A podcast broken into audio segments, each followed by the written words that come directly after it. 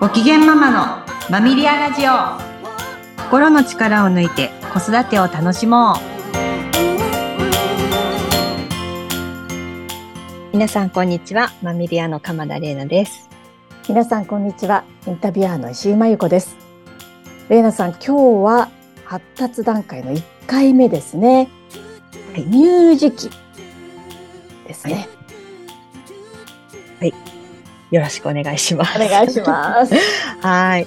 まあ、私、あの、仕事でこの話90分話してるので10分 でっていうと、ええ、本当にダイジェストになっちゃうので、え、まあ皆さんにあの確かに伝えられるか あのちょっとチャレンジではあるんですけど、はい、はい、まああのお勉強ではないので、気楽に、あの、話していきたいなってあの思ってます。いいですね。はいで、前回紹介した、あの、エリクソンの理論をこれから話しますっていう話だったんですけど、はい、まあ、これから各発達段階、まあ、乳児期、幼児期、学童期、青年期、成人期とあるんですけど、あの、それぞれの発達段階に、あの、エリクソンは課題があるよって言ったんです。課題があるんですね。うん、課題があるんです。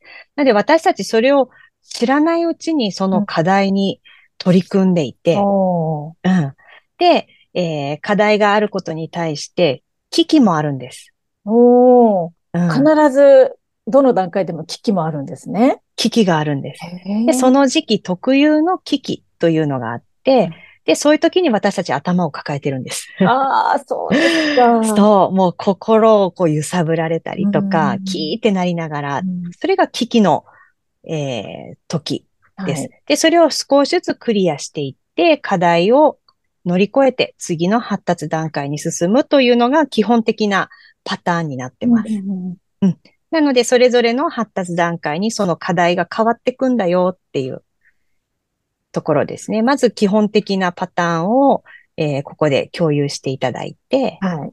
はい。じゃあ、乳児期の課題は何かっていう話になっていくんですけど、えーえー、うん。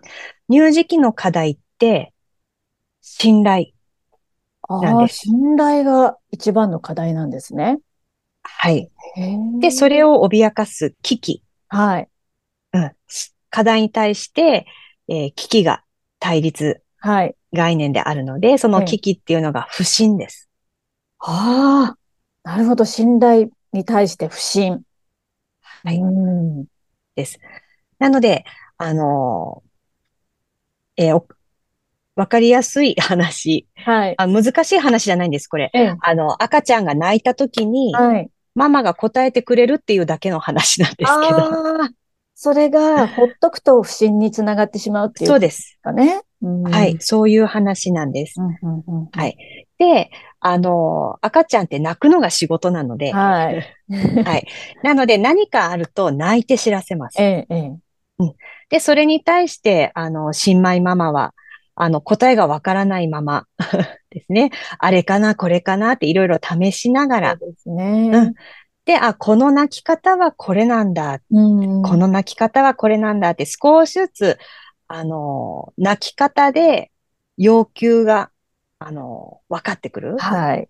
パターン解析ができるようになるってことですね。そうです、そうです。うん。なので、そういう、そのやりとり、うん、うん、えー、赤ちゃんが不快な時、不安な時、うん、暇な時、あやしてほしい時、相手してほしい時、はい、うんえー、そういう時に泣く。うん、で、えー、ごめんね、お待たせってママが駆けつけてくれる。それで信頼が生まれます。うんうん、でも、泣いても泣いても来てくれない。あうん、っていう時に不信が生まれるんです。不信感。うん。まあ不安に圧倒されてる時に泣いてるので、まあ生まれるというかもそこにあるんですよね。ええええ、それに対してママが遅れてやってきてごめんって 何笑ってんだよって思われてるかもしれないけど、はい、なんかそういうママの笑顔になんかごまかされて、うん、赤ちゃんも笑い出したりとか、うん。お腹空いてないのにおっぱい口にね、入れられて、違うんだよって思いながらも、まあ、いっかっておっぱい飲んだりとか。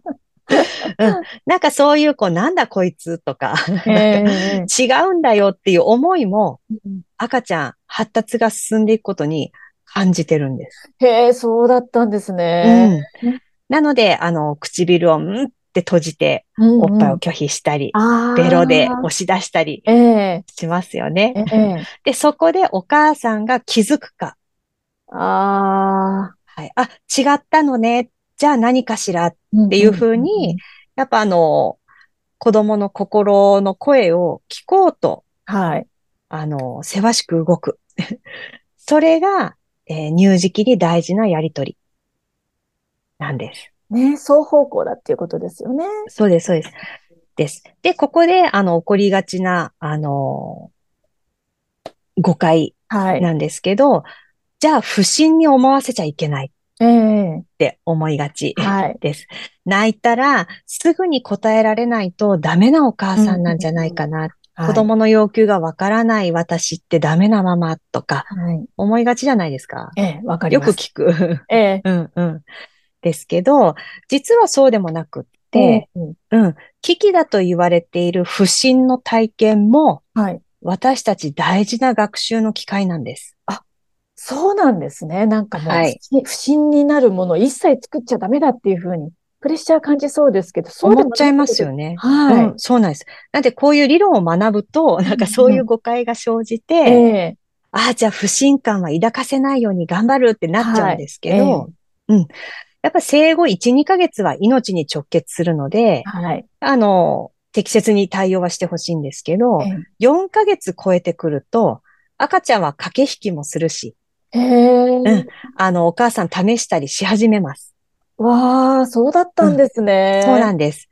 で、その不信感を体験し、はい。その後にママがちゃんとやってくるっていう体験がとっても大事。ああ、まあ、不信感の体験は良しとして、その後にママがちゃんとやってこないと、うん良くない。それは良くない。そうです。ね？うんなので、信頼と不信があって、はい。で、それが天秤にこう揺れているとして、はい。で、最終的に信頼が勝てばいいんです。ああ、それ考えるとちょっと楽になりますね。楽ですよね。ううんん、うん。で、圧倒的に信頼が勝った時に、はい次の発達段階にスムーズに進めます。ああ、そうなんですね。そうですスムーズに進むためには圧倒的に天秤で信頼が上に行くようにしなければならない。そうそう、勝ってるっていうことが重要になります。なので、不信が膨らんだまま発達段階が進むお子さんもいます。あーあー、ちょっと残念ですね。そうです。うんだから、どうせお母さんはとか、うん、泣いたってこんちゃろ？うん、こんちゃろ。だからもう、あ、すいません。方言が出ました。で、あ、こ、来ない。だから泣かないとか。うんうんうんうんだから自分から物事をこう要求しない子になったりとか、あうん。あの、親を信用しない、できないあ、状況で次のステージに進むと、次の発達段階でまた、あの、足踏みしちゃうっていうことになっちゃうので、そうですか。はい。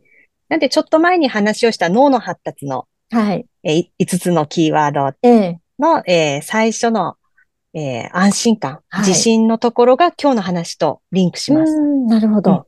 なので、あの、最初の1年間は本当に信頼と不信を揺れ動く、どっちも体験するとっても大事な時期だというところで、で、待たせちゃっていいんです。赤ちゃんが泣いてて、待たせちゃっててもいい。でも、あの、必ず、ごめんねって、うんうんお待たせ、待っててくれてありがとう、偉かったねって。うん。で、あの、不信があったけど、やっぱり私のママだって、うん。うん子供の信頼がより強くなるっていうところが、この時期とっても大事なので、はい。ママ頑張りすぎずに。そうですね。。はいい。待たせるも OK。あ、よかった。はい。待たせちゃったらごめんねって言えばいい。うん言えばいいんですね。はいそういうことになりまいつもねそうですよね。いつもいつもだってすぐに駆けつけることって、それは難しいですもんね。す。難しいです。ね。